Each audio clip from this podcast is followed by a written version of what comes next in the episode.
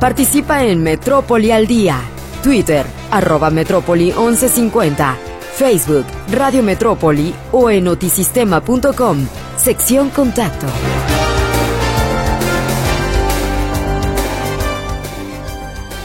Estamos en la segunda hora de transmisión de Metrópoli al día. Muchas gracias por acompañarnos. Hoy estamos llegando ya al jueves.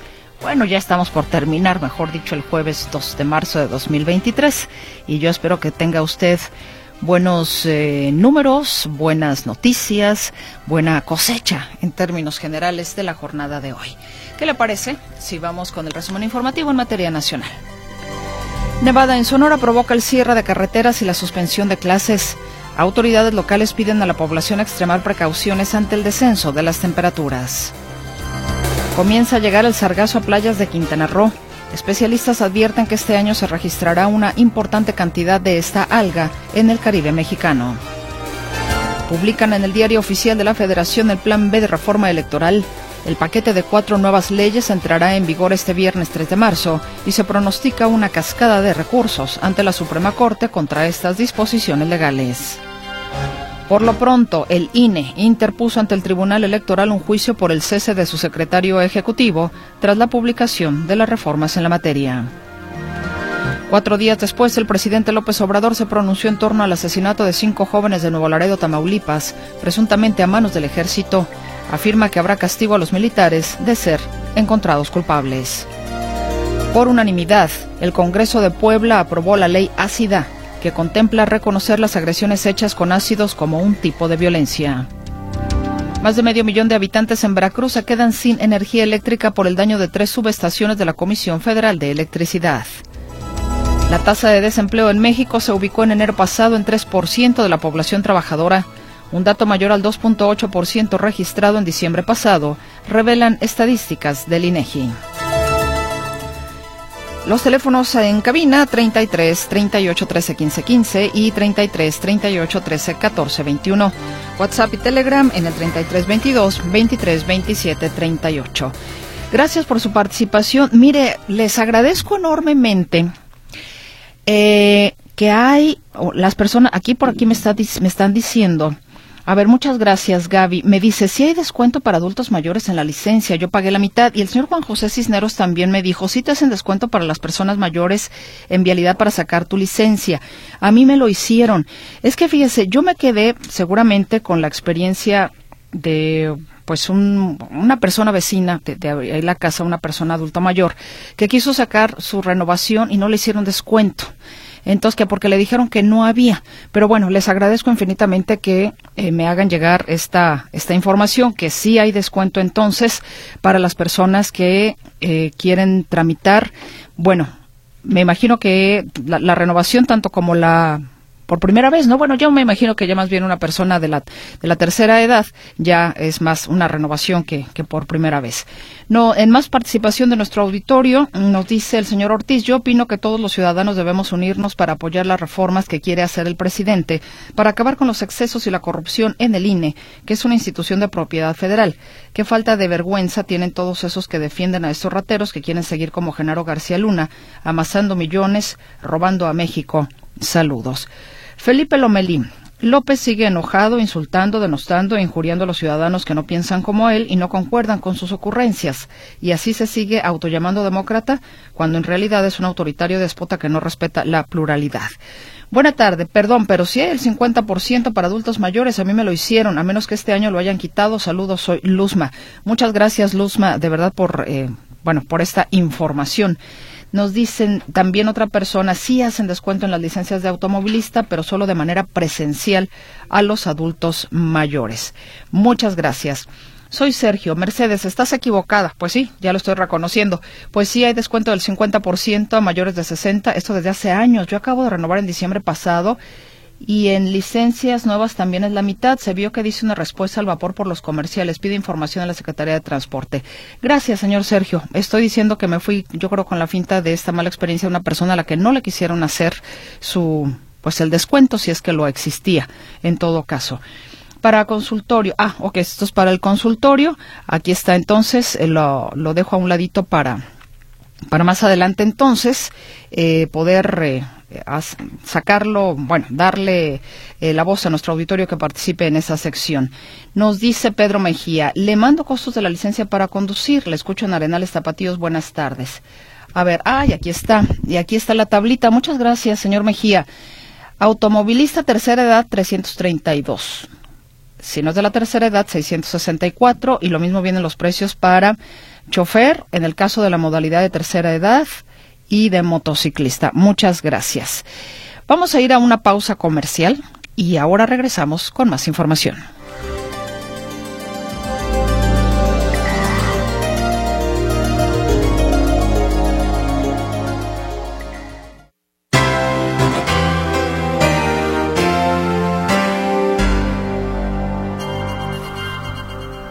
Me llegan por aquí algunas eh, preguntas relativas a cuándo se inicia el pago del segundo bimestre del programa de apoyo para adultos mayores. La señora de García pregunta por la letra M, igual que Guadalupe Monroy. A ver, la letra M le toca a, bueno, obviamente las personas cuyo primer apellido empiece con la letra M, les depositarían el programa de apoyo para adultos mayores el jueves 9 de marzo jueves 9 de marzo es cuando le toca a los apellidos que empiezan con la letra M. A ver, aquí tengo en el caso de Arcelia Cepeda para la Z. Ahorita le digo, Arcelia, eh, sería el miércoles 15. Miércoles 15 de marzo le toca a la letra Z. A la letra Z es lo que le toca. Muy bien. Bueno, pues ahí está ahí digamos que ya contesto ese par de preguntas. Y saludo ahora a mi compañero Héctor Escamilla Ramírez, lo tengo ya en la línea telefónica. Héctor, platícanos al respecto de estas sanciones por parte de eh, el Departamento de Estado, entiendo, a empresas jaliscienses que al parecer están eh, pues vinculadas con el narcotráfico o en cuestiones ilícitas. ¿Cómo estás? Muy buenas noches. ¿Qué tal, Meche? ¿Cómo estás? Un gusto saludarte también a los radioescuchas. Mira, mencionarte que el día de hoy el Departamento del Tesoro de Estados Unidos a través de la Oficina de Fiscalización de Activos, la OFAC, eh, del gobierno de Estados Unidos, detectaron ocho empresas eh, que operan en Puerto Vallarta, en Guadalajara y Bucerías, que estarían trabajando para el cártel Jalisco Nueva Generación en dos actividades ilícitas principalmente. La primera de ellas, lavado de dinero, la segunda de ellas, eh, relacionada con el tema de, de fraude fraude a ciudadanos estadounidenses y es la razón por la que interviene el gobierno de Estados Unidos emitiendo una alerta donde se congelan los activos de estas ocho compañías y además se establecen sanciones o se establece un límite de, eh, de actividades hacia, eh, hacia ciudadanos estadounidenses. Estas ocho empresas, para entender lo que hacían, básicamente cometían estafas en el tema de tiempos compartidos. Estas ocho compañías operaban y lo que estafaban a la gente, ciudadanos eh, que tenían tiempos compartidos en la zona de Bahía de Banderas, lo entregaban para las operaciones del cártel, en lo particular la célula que opera en Puerto Vallarta, encabezado por eh, sujetos que son apodados la tarjeta, la firma y la gallina. Ellos incluso han sido mencionados en el pasado en correlación al homicidio del, ex, del exgobernador Aristóteles Sandoval Díaz. ¿Cómo opera esta estructura? Bueno, lo que señala la, la oficina del Departamento del Tesoro es que esta, eh, estas ocho empresas básicamente buscan personas de Estados Unidos, ciudadanos, y les ofrecen tiempos, eh, que tengan tiempos compartidos particularmente su blanco son aquellas personas que estén hartos de su tiempo compartido, que lo quieran vender o quieran obtener una ganancia. Estas empresas hacen llamadas o por correo electrónico los contactan y les dicen que cuentan con clientes que quieren comprarles los tiempos compartidos, es decir, hacer un traspaso. Las personas que son los propietarios y, eh, tienen que dar una cierta cantidad de dinero para iniciar el proceso de migración, el proceso de traspaso, y es en ese momento que dichas compañías pues en realidad nunca nunca son intermediarios de absolutamente nadie sino que se quedan con el dinero y ese dinero terminan entregándoselo al cártel. Decíamos que son dos ilícitos. Uno es el lavado de es el fraude como tal pero luego el, lavado de dinero porque finalmente son empresas que se encuentran establecidas y mueven los activos para poderlos eh, generar en dinero limpio dinero blanco lo que menciona el Departamento del Tesoro es que bueno se abre una investigación y se congelan las actividades de estas empresas. Son, son eh, tres de Puerto Vallarta, tres asentadas en Guadalajara y dos más en la zona de bucerías de Nayarit. Estaremos al pendiente, Meche, porque este tema seguro dará de qué hablar, conocer si aquí en, México, a nivel local, hay denuncias presentadas contra estas empresas, por un lado, y dos, si existe alguna investigación de la Unidad de Inteligencia Financiera, porque finalmente, pues, cuentan con, eh, están registradas como tal ante el sistema de administración tributaria.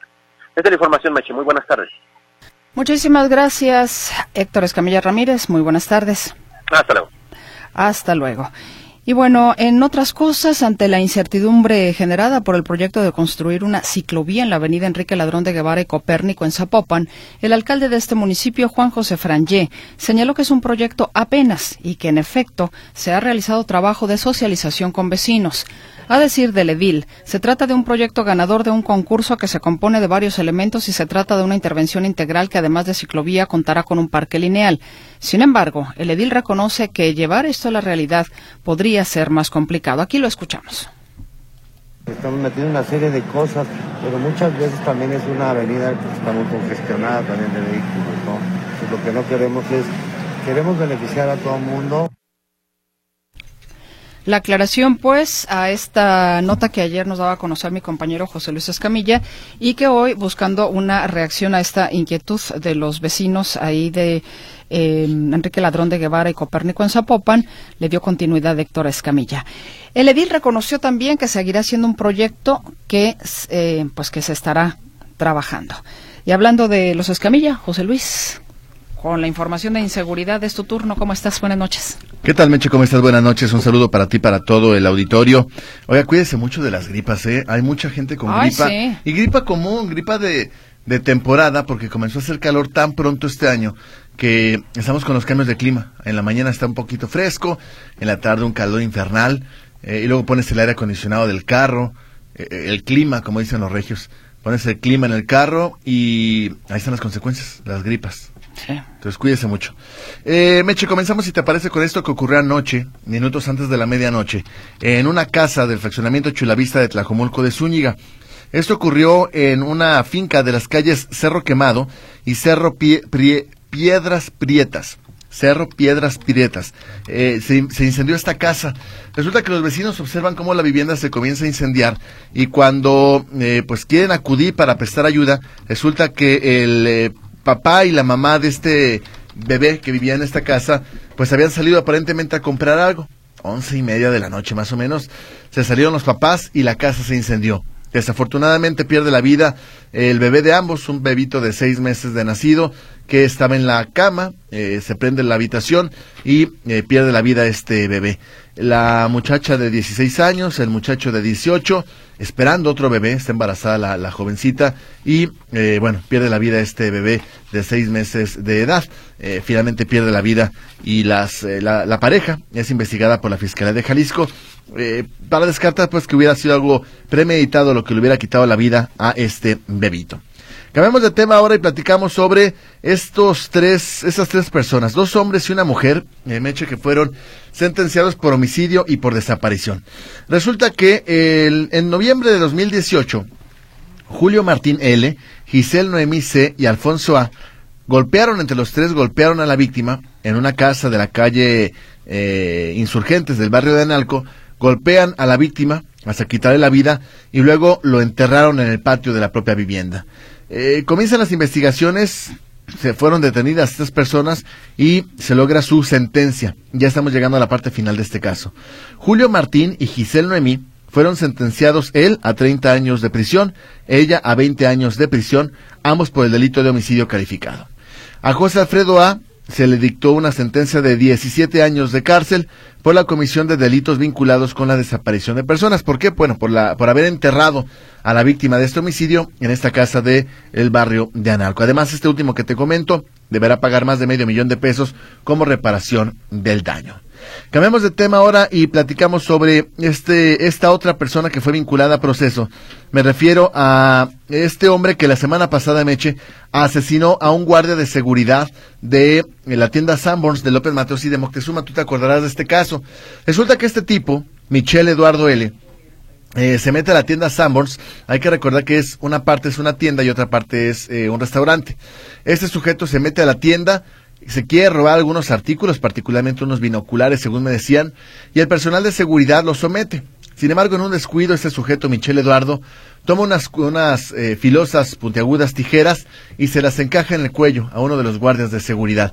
Un hombre de cincuenta y tantos años, vecino de Tlajomulco, que trabajaba como guardia de seguridad ahí en Summers. Este hombre le encaja las tijeras provoca que se desangre y que pierda la vida ahí mismo en el lugar. Bueno, hoy la Fiscalía del Estado informa que este sujeto, Michelle Eduardo L., fue vinculado a proceso por el delito de homicidio intencional y le fue dictada prisión preventiva oficiosa por un año. Es lo que ocurrió con este sujeto que le quita la vida a esta guardia ahí en esta tienda de, departamental por hacer su chamba, Meche, imagínate, le quitan la vida a este guardia eh, atacándolo con unas tijeras.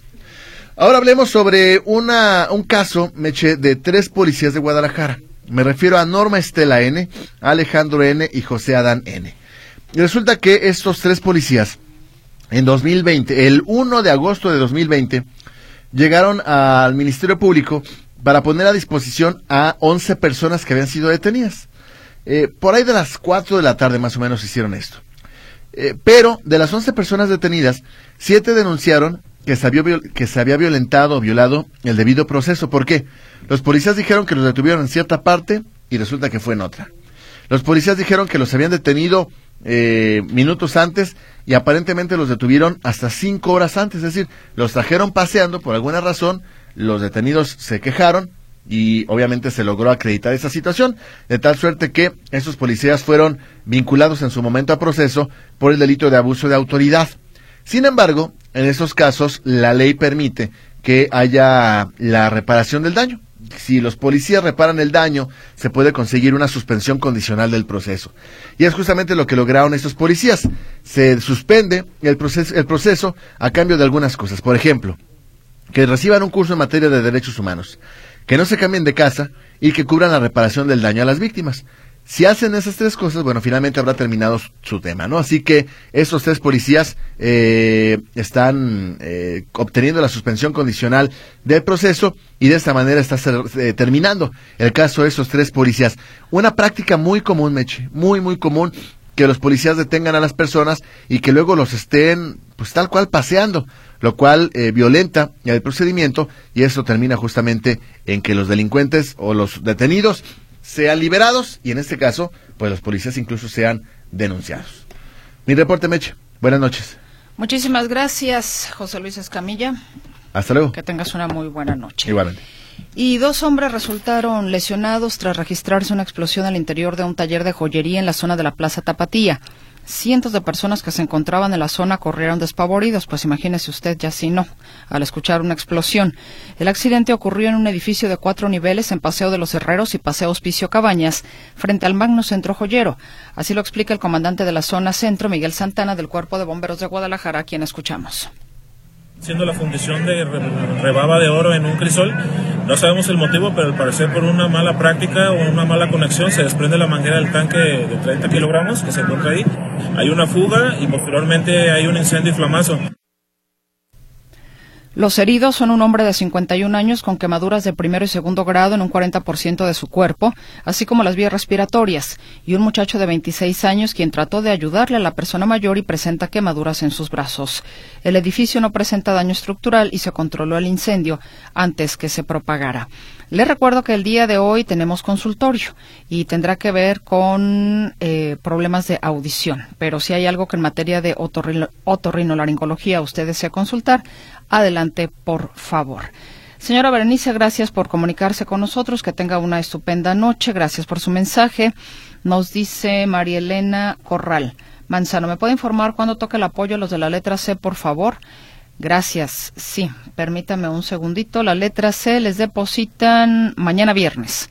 Mañana viernes corresponde a los de la letra C, los que tienen su primer apellido con la letra C. Hola, ¿por qué no hizo la efeméride de Karen Carpenter y cuándo van a incorporar al Estado a la pensión universal para personas con discapacidad? A ver, primera, primera pregunta. Karen Carpenter ya la hicimos. Es más, esa efeméride la hicimos tú y yo, César, ¿te acuerdas? En febrero del año pasado salió recordando a Karen Carpenter en su aniversario luctuoso, el 4 de febrero. Entonces, pues ya la hicimos. Eh, ¿Dónde andaba usted, don Jesús Alberto González? ¿Dónde andaba usted en febrero? Que no nos escuchó. Y de lo otro, bueno, pues eso ya será cuestión de legislación. Eh, buenas noches, una consulta. En este segundo depósito de la ayuda de bienestar iba a llegar de menos. En enero llegó de 4.800 y ahora fue de 2.900. Ah, caray, pues no, no, no sabría decirle por qué. sería cuestión de llamar a Bienestar y preguntar. En todo caso, no sé si será solamente eh, con usted o a todos les está llegando solamente 2.900, no lo sé. Habría que checar en todo caso el, la situación en particular llamando a la Secretaría de Bienestar. Tengo un servicio social. Se necesita sangre de cualquier tipo para la paciente María Guadalupe Becerra Sánchez. Ella está internada en la Cruz Verde Francisco Ruiz Sánchez, que está por la calle Aldama. Repetimos, sangre de cualquier tipo para María Guadalupe Becerra Sánchez, internada en la Cruz Verde Francisco Ruiz Sánchez, que está por la calle Aldama. Si usted requiere más información, si tiene la posibilidad de donar, puede comunicarse con Mari al 3318 67 6378. 3318 67 63 78. Gracias de antemano en lo que nos puede ayudar con esto. Eh, Alfonso García, el gobernador está obligando a pagar a la gente a ver, el, gobernador está obligando a pagar a la gente que no verificó como capricho de él. ¿Cómo podemos hacer los ciudadanos para obligar al gobernador a que cumpla con su obligación de brindar seguridad? Porque es el Estado que ocupa primer lugar en desaparecidos en delincuencia organizada. Señora Berta, si hay descuento para los de la tercera edad para sacar la licencia. Muchas gracias. Son ustedes muy gentiles en, ayudarme con las cosas que de repente pues se se me escapan, se me van o las digo mal, les aprecio infinitamente sus muy cariñosas eh, correcciones. Lo aprecio de verdad enormemente. Y saludo a mi compañero Arturo García Caudillo con más información esta noche aquí en Metrópoli al Día. Va a haber un plan antiinflacionario, pero esto a nivel pues internacional, ¿no? América Latina, hay por ahí México, entiendo, será la sede de, de una reunión para tocar este tema. Arturo, buenas noches. Perdón, eh, buenas noches, eh, me da nuevamente gusto saludarles. Efectivamente, el presidente Andrés Manuel López Obrador, eh, no sé si fue directamente la idea de él, me parece que sí, pero esto surgió a raíz de las conversaciones que sostuvo el día de ayer con tres mandatarios de América Latina, el señor Lula de Brasil, el señor Gustavo Petro de Colombia y Miguel Díaz Canel de Cuba. Con ellos tres habló al día de ayer y hoy iba a hablar con Xiomara Castro de Honduras. La intención es eh, formar un bloque de apoyo latinoamericano en materia económico-financiera para que eh, los países que integran este bloque o este conjunto tengan acceso y posibilidades de llegar a recursos alimenticios eh, y que la inflación con ello se vaya bajando. Eh, las pláticas iniciaron apenas, repito, con estas conversaciones.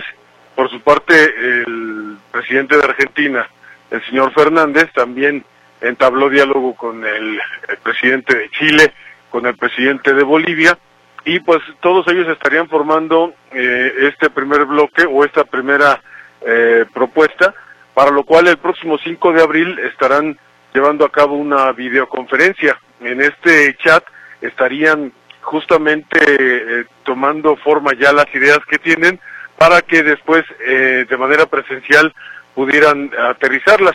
Pero por eso vamos a escuchar justamente las palabras del presidente Andrés Manuel López Obrador.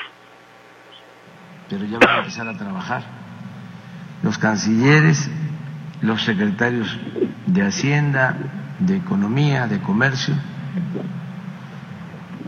para buscar eh, intercambios en eh, exportación, importación de alimentos y de otros bienes con el propósito de eh,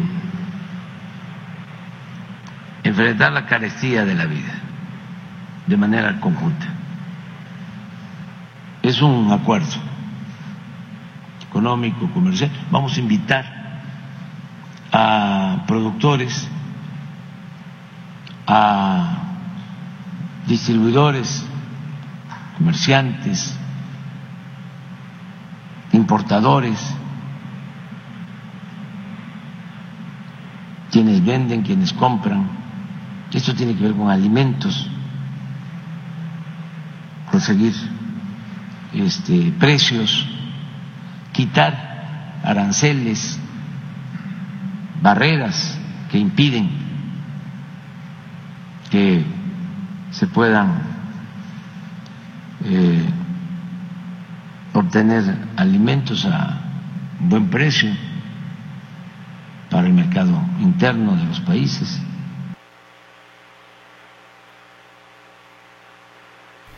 Arturo. Arturo, ¿me escuchas? Arturo, parece que no nos escucha Arturo García Caudillo. Bueno, pues ahí está en todo caso esta información en cuanto a lo que será este plan inflacionario para América Latina, anuncio que hace el presidente de la República, Andrés Manuel López Obrador. Tuvo por ahí, eh, o ayer sostuvo llamadas con los presidentes de Brasil, Argentina, Colombia y Cuba. Parece ser que tengo a Arturo de nueva cuenta en la línea para... ¿Ya se cortó? Bueno, mira, si quieres así ya, ya lo dejamos, eh, porque ya estamos inclusive tomando un poquito del tiempo de, de deportes. Le decía que el presidente de la República habló ayer con eh, los presidentes de Brasil, Argentina, Colombia y Cuba y acordó entonces celebrar una reunión virtual el 5 de abril en la cual también van a participar Honduras, Bolivia y Chile en este plan antiinflacionario para América Latina. Vamos a la pausa, ya volvemos.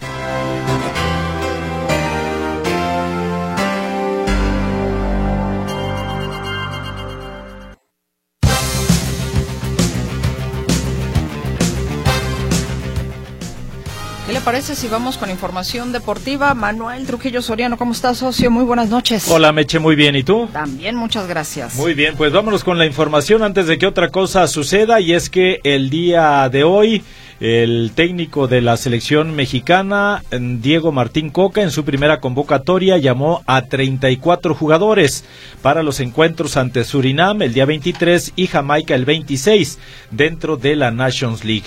Vamos a escuchar al entrenador, a Diego Martín Coca, donde menciona que, bueno, pues ningún, nadie, nadie tiene las puertas cerradas. Hay que mencionarle a usted que las sorpresas en esta convocatoria fue el portero Toño Rodríguez, Santiago El Jiménez y Ponchito González. El gran ausente es Víctor El Pocho Guzmán de las Chivas. Por el momento por el que está atravesando se consideraba que podría ser convocado, pero no, no fue así. Escuchamos al técnico de la selección nacional, Diego Martín Coca y esto no es definitivo. Los 34 que no se sientan que son intocables, ni los que no convocaron que no van a ser convocados nunca, sino que al contrario. Voy a conocerlos de lo que necesito que tenga cada jugador para pertenecer a la selección de México. Todos sabemos que el fútbol es muy cambiante. Hoy están algunos, pero el mensaje que quede bien claro, los 34 que están hoy es lo que están hoy. Los que no están hoy están seguidos de cerca para que cuando estén al nivel seguramente los vamos a convocar. México enfrentará a Surinam el día 23 y a Jamaica el día 26 dentro de la Nations League. El nombre de los completitos de los seleccionados es o son los porteros Guillermo Ochoa, Carlos Acevedo y Antonio Rodríguez. Defensas Israel Reyes, Néstor Araujo, Héctor Moreno, Jesús Gallardo, Gilberto Eltiva Sepúlveda, Kevin Álvarez, Jesús Angulo, Julián Araujo, Jorge Sánchez, César Montes, Johan Vázquez y Gerardo Arteaga. Mediocampistas Luis Romo, Ponchito González, Roberto Alvarado, Fernando Beltrán, Carlos Rodríguez, Uriel Antuna, Marcel Ruiz, Eric Sánchez, Luis Chávez, Diego Laines, Sebastián Córdoba, Edson Álvarez y Eric Gutiérrez.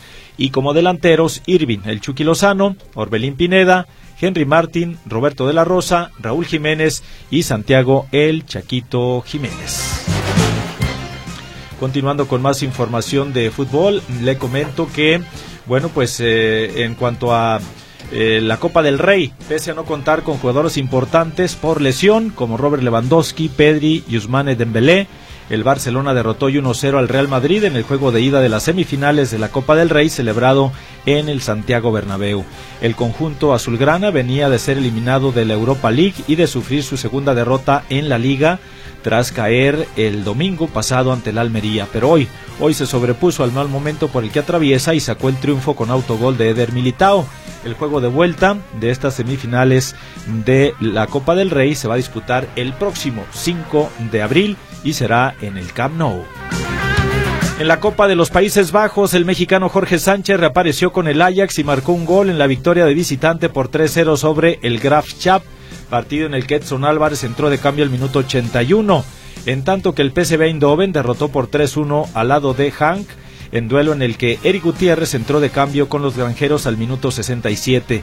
Con sus respectivas victorias, el Ajax y el PSV clasifican a las semifinales en el torneo de Copa, allá en Holanda.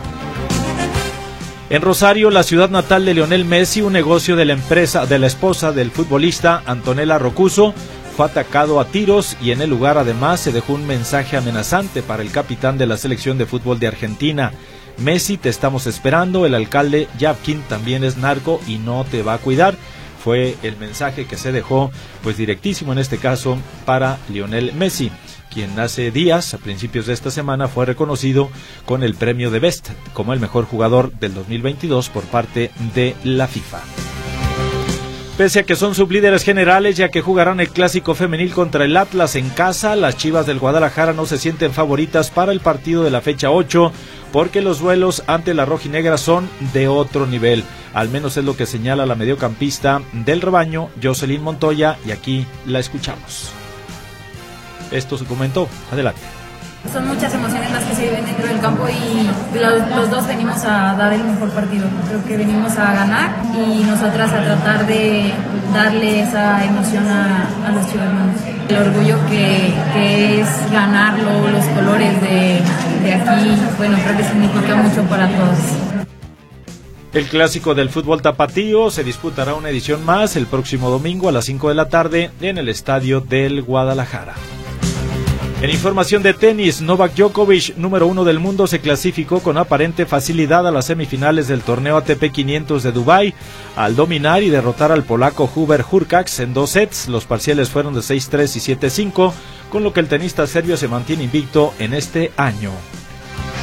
Y el estadounidense Tommy Paul se convirtió esta tarde en el primer semifinalista del abierto mexicano de tenis que se realiza allá en Acapulco luego de vencer con un doble 6-2 a su compatriota Mackenzie McDonald en partido de solo 60 minutos. Tommy Paul, de 25 años, disputó las semifinales del Abierto de Australia de este año, donde cayó ante el serbio Novak Djokovic.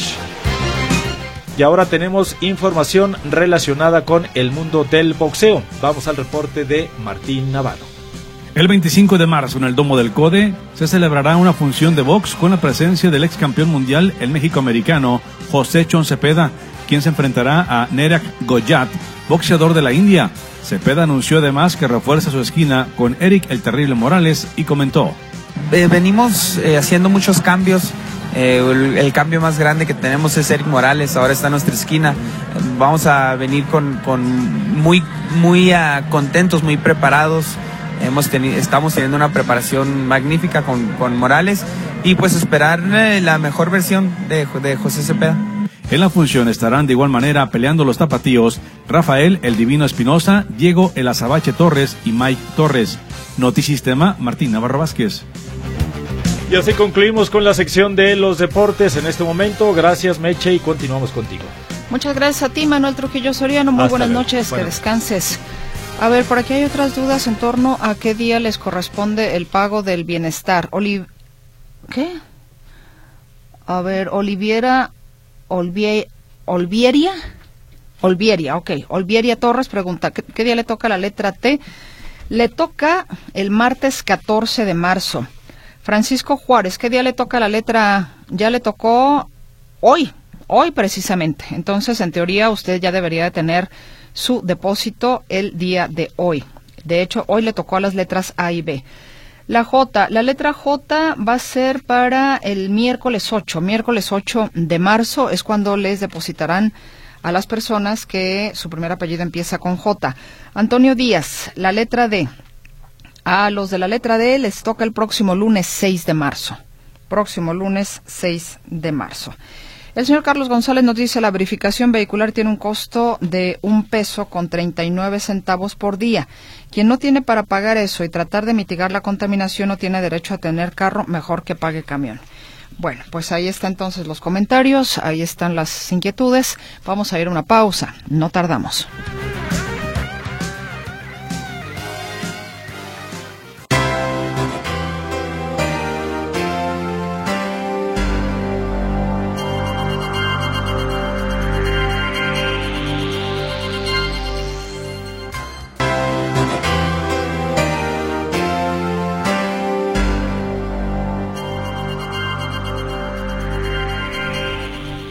Los teléfonos en cabina para usted, 33 38 13 15 15, 33 38 13 14 21.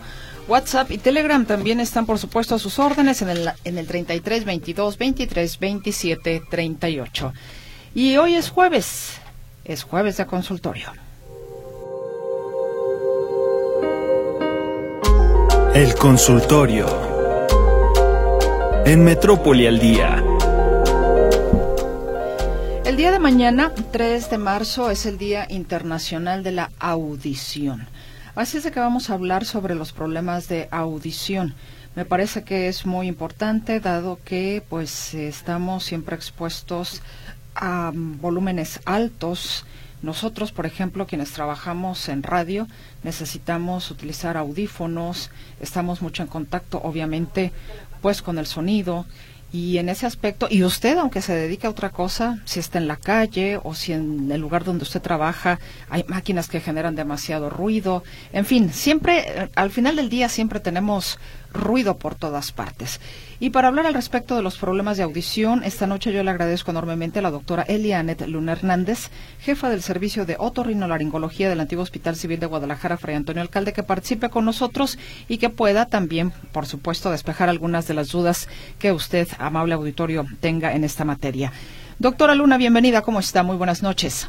Bien, gracias, buenas noches. Con el gusto de estar apoyando a ustedes y su auditorio. Muchas gracias, doctora. Doctora, ¿Cuáles son los principales problemas de audición generados por qué causas?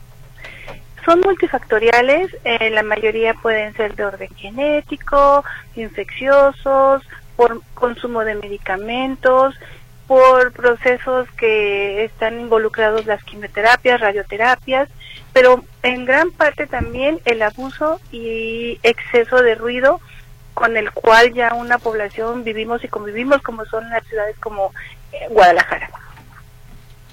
Ahora, hay si hay hay personas propensas a perder el oído más que otras.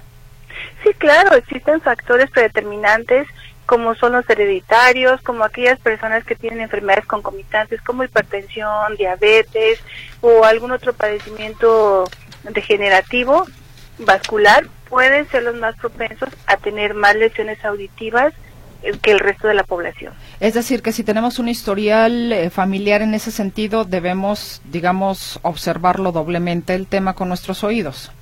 Sí, claro, tenemos que tener más prevención, una detección oportuna, los cambios mínimos de percepción del sonido, hacernos evaluaciones, o si ya tenemos la tendencia de que a determinadas edades el tío, el abuelo, la hermana, el papá perdieron la audición, tener esa precaución de hacer exámenes periódicos o ante la mínima sospecha, tener una evaluación oportuna.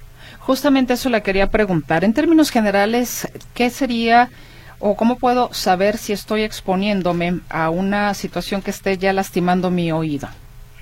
Mire, los niveles normales o permitidos por la Organización Mundial de la Salud es estar expuestos a no un mayor decibelaje de los 70 80 decibeles. Si usted sale a la calle y pone a la medición, normalmente estos decibeles se sobrepasan en un ambiente cotidiano, ¿no? Pero aquellas personas que trabajan en fábricas, empresas, donde trabajan en el umbral mínimo respetado, que son los 80 decibeles, en un tiempo de exposición prolongada, que es una jornada laboral de 6 a 8 horas, y de forma repetitiva, ya se está generando una fatiga auditiva continua y que puede generar en alguna lesión, ya sea con restricción o disminución de la audición o con lesiones propias de la exposición traumática al sonido como es el acúfeno, el tinnitus, eh, como lo tenga de conocimiento la población, que son sonidos que se escuchan o se perciben de forma individual como el de una chacharra, como el de un grillo, como el de un pitido, y eso empieza a generar también menoscabo en la percepción de la audición. Doctora, antes de pasar con las preguntas del auditorio, precisamente eh, ya llegar a esos niveles es porque ya tenemos una afectación en el oído. ¿Cuáles serían, digamos, las prevenciones a tomar? Eh, eh, trabajar en un ambiente menos ruidoso o si la exposición del ruido no la podemos evitar porque es donde trabajo, generar condiciones de protecciones para el sonido que son eh, taponcitos específicos. No cualquier taponcito nos ayuda a mejorar el amortiguamiento del sonido, tienen que ser específicos. Usar eh, medicamentos antioxidantes como son los a base de zinc, magnesio, omega 3, tener una alimentación sana, evitar pues aquellas cosas que pueden deteriorar nuestra circulación como es el tabaco, el alcohol y etcétera. Bueno, vayamos con la participación del auditorio, ¿le parece, doctora? Sí, gracias. A usted. Nos dice alguien del auditorio que no deja nombre. ¿Cómo saber si se necesita cambiar el aparato auditivo? Tengo un familiar de 90 años y dice que no oye bien. Bueno, primero hay que evaluar la, eh, el estado de salud del mismo aparato. A veces las personas adultas mayores se les dificulta el utilizarlo, se les cae, se les moja, no, no lo limpian adecuadamente y puede dejar de percibir la audición. Es importante que sepa la población que cuando se usa un dispositivo externo, es decir, un auxiliar auditivo, tendrá que ser supervisado periódicamente cada tres a seis meses por un otorrino para ver que no se le acumule un tapón de cerumen, porque muchas veces también eso se acumula y, e impide la transmisión del sonido. Y de plano, si todas estas cosas están bien, pues como es progresivo el daño, tendrá que ser evaluado nuevamente por una persona para que le evalúe su audición y volverle a calibrar o cambiar de equipo si es necesario. Maripaz Enciso, a mí me da mucha comezón en los oídos y siento que traigo animalitos en mis oídos. ¿Por qué me pasa esto? Muchas veces eh, la comezón se refiere a problemas específicos de la piel. El oído está revestido por una parte de la piel externa y luego ya la piel precisamente del conducto. Cuando nos cae jabón, tintes, aerosoles o todas las cosas que utilizamos en el cotidiano, puede resecar la piel y generar esa comezón. Ahora, hay enfermedades propias que generan resequedad de piel, como son las encaminadas a las cosas dermatológicas, procesos reumatológicos, que nosotros creemos que solamente nos afectan las articulaciones, pero también nos afecta la lubricación de la piel. También se comunica Rosa Aguilar y dice, de repente, en ocasiones, siento que como si me encajaran bruscamente una aguja en el oído izquierdo, que me hace brincar. ¿Qué significa esto? Algunos dolores específicos como punzadas, piquetes, también están relacionados con alteraciones en la mandíbula o en la forma de morder. La mandíbula está en relación directa con el oído y cuando nosotros tenemos una mordida muy apretada o tenemos el hábito de friccionar, se genera una contractura muscular que envuelve a la vaina nerviosa que va al oído y podemos tener dolor referido por alguna lesión articular o por una maloclusión dental. También se comunica con nosotros María Elena Ríos. ¿Cuál es la forma adecuada de limpieza para los oídos? La limpieza de los oídos debe ser libre, no debemos usar cotonetes ni introducir nada al conducto. Normalmente con dejar caer un poquito de agua tibia en la regadera cuando nos bañamos una o dos veces al mes, secar los pliegues, eso sí, los pliegues de la oreja con algún crines o algún dispositivo, pero nunca introducir nada al conducto. Eh, nos pregunta Sergio Segura, o le pregunta, ¿por qué personas mayores escuchan un zumbido o grillo que no se quita? Eso es a lo que me refería al principio. Ese zumbido o grillo se representa por acúfeno o tinnitus, que no es otra cosa más que una lesión del nervio, que en algunas ocasiones se presenta por el mismo deterioro cronológico de las personas o porque estuvieron expuestas a sonidos muy intensos, detonaciones, o tuvieron una enfermedad asociada de índole vascular que sufrió el oído y entonces el oído genera un sonido por sí mismo que es a lo que conocemos como el tinnitus o el acúfeno. Una persona que solicita el anonimato nos dice, hace aproximadamente, tu, hace aproximadamente 10 años tuve tinnitus que finalmente se me quitó, pero tengo una audición que en aquel momento me dijeron en un oído de 80% y en el otro de 75%. Sin embargo, yo cada vez siento que escucho menos. Me cuesta trabajo inclusive escuchar con claridad a las personas que están cercanas a mí. ¿Significará que he perdido aún más el oído y qué debería de hacer? Lo más, lo más seguro es que sí. ¿no? Cuando ya tenemos una pérdida auditiva unilateral o de los dos oídos, tenemos que seguirnos haciendo evaluaciones periódicas, una vez cuando menos al año o cuando yo cambio que la percepción de mi entendimiento o de la capacidad de entender el sonido me disminuyó, tendré que hacerme una nueva audiometría, porque sí, las lesiones pueden ser progresivas. A ver, aquí nos escribe el señor Arturo Aranda. ¿Qué tan cara es una audiometría? Pregunta. En promedio general en el mercado está alrededor de los 800 a los 1000 pesos y es una audiometría completa, donde le tienen que evaluar la capacidad de las intensidades de los tonos en diferentes decibeles, una impedanciometría para saber que la caja timpánica está transmitiendo bien y generalmente se hace de complemento este estudio y en ese es el costo más o menos universal. Existen lugares que tienen cierto apoyo eh, para la población y pueden encontrarse de 500 a 600 pesos. Pero bueno, también depende al lugar que acudan, ¿no? Eh, preguntan, en otra pregunta, Sergio Segura, ¿la presión alta se llega a sentir en el oído? Sí, claro, los cambios vasculares que sube o que baja la presión pueden sentirse como sensación de sordera, que le llamamos plenitud óptica, con sensación de zumbidos, al igual que cuando tenemos este diabetes y existe un bajo flujo vascular, también se puede sentir esos cambios en la presión del oído y sentir que escuchamos menos. Rodolfo Campos, yo cuando se me tapan los oídos, me tapo la nariz, hago presión y entonces se me destapan, pero me han dicho que eso es malo, ¿es verdad? No, eso se llama maniobra de Valsalva. Sucede mucho cuando tenemos un cambio barométrico. Eh, lo podemos experimentar mucha gente cuando viajamos en carretera, en avión, en un autobús y que subimos y bajamos altitudes. Puede tener esos cambios barométricos y sentir que cambia la presión auditiva y entonces hacemos esa maniobra que se llama Valsalva. Otras personas que también lo pueden experimentar es cuando nadan o son clavadistas o tienen actividades de cambios importantes de altura, pueden sentirlo, o cuando se tiene un estado gripal que se congestiona la nariz, se puede sentir esto y con esa maniobra puede cambiar la percepción de oído tapado. Sin embargo, hay que tener cuidado, no hay que hacerlo muy fuerte, porque si llegara a tener una retracción importante la membrana timpánica, este movimiento brusco pudiera hacer que tuviera una perforación de la membrana timpánica. Otra persona le pregunta, que no deja nombre, ¿por qué escucho en mis oídos como si me estuviera checando la presión? Pues porque probablemente eh, sí tiene una hipertensión o tiene un estado de, de flujo vascular alto y a veces se refleja ese sonido en el oído.